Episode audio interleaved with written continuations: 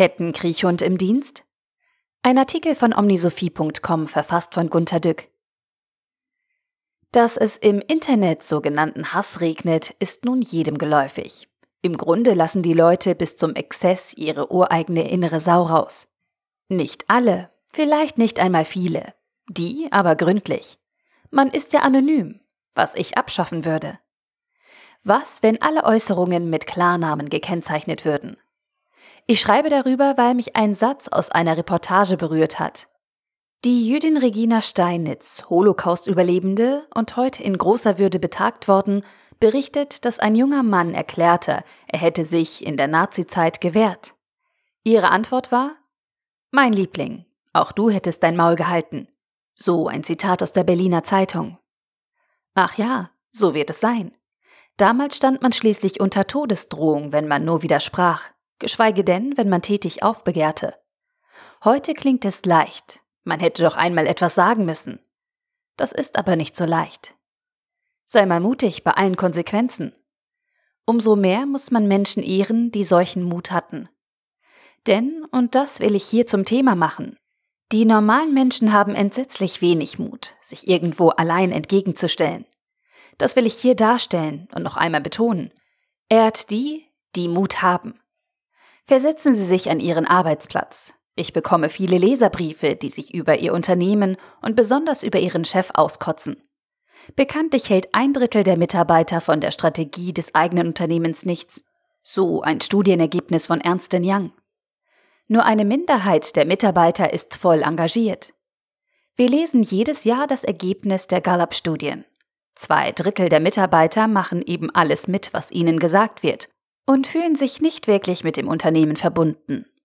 Ein Sechstel hat innerlich gekündigt. Ich würde einmal annehmen, es bedeutet, es herrscht allgemein ein großer Feedbackbedarf bei denen da oben. Geben wir Feedback? Sind wir Whistleblower? Nein. Schweigen der Lämmer. Es hat ja doch keinen Sinn. Das traue ich mich nicht, denn dann bin ich dran. Wenn ich etwas sage, isoliere ich mich im Team, die haben ja den Ärger mitzutragen, den es dann gibt.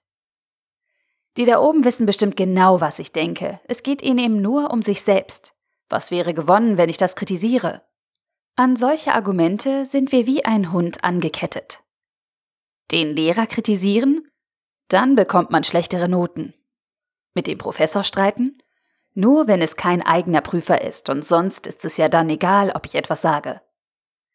Mit dem Chef Klartext reden? Oh, Sie kennen den nicht. Meine Laufbahn wäre gefährdet. Wer etwas nun so ganz und gar nicht aushält, kündigt oder wechselt die Schule. Maul aufreißen? Lieber nicht. Letzte Frage. Warum haben Sie gekündigt? Darauf wallt in uns eine Hasswelle hoch, die im Internet gut für einen ganzen Shitstorm reichen würde. Was sagen wir? Irgendeine Notlüge und bloß raus hier. Unsere Eltern brauchen Pflege, wir müssen zu ihnen ziehen. Warum wundern wir uns eigentlich, warum Menschen in Diktaturen so sehr ducken? Warum tönen wir so oft, dass wir selbst ach so großen Mut haben? Warum fordern wir, dass im Unternehmen Querdenken, ehrliches Feedback und Innovation erlaubt sein müsse? Ist das nicht erlaubt? Wir halten das Maul, und zwar bei jeder beliebig schwachen Diktatur.